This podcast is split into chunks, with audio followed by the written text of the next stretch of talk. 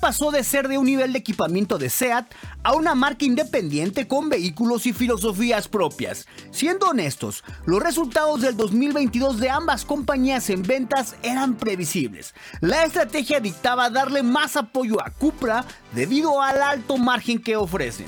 Cupra tiene actualmente 5 modelos en su catálogo. Sus ventas en el mundo prácticamente se duplicaron respecto al año anterior.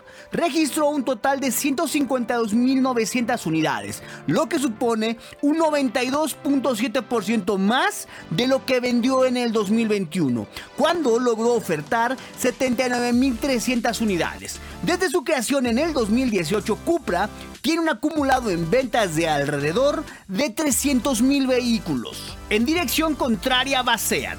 Sus ventas cayeron un 18.1% con respecto al 2021, pasando de las 470.000 a las 385.600 unidades. La marca indica que el principal motivo de este descenso se debió a la escasez en los suministros.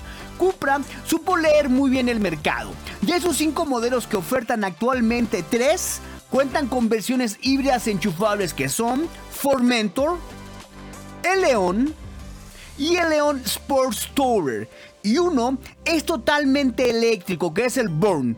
Una oferta que encaja con la tendencia actual de la industria y con la demanda de los compradores. Su campeón en ventas durante el 2022 fue el Formentor, el primero de los modelos fabricados de manera autónoma por la marca que vendió 97.600 vehículos, un 63.8% de las ventas totales de Cupra. Sin embargo, el dato más revelador y que refleja cómo SEAT priorizó por esta marca juvenil es que el segundo modelo más vendido de Cupra fue el eléctrico Burn, un coche que la firma española cedió y del que se entregaron 31.400 unidades. La marca española está pagando caro su nula oferta eléctrica.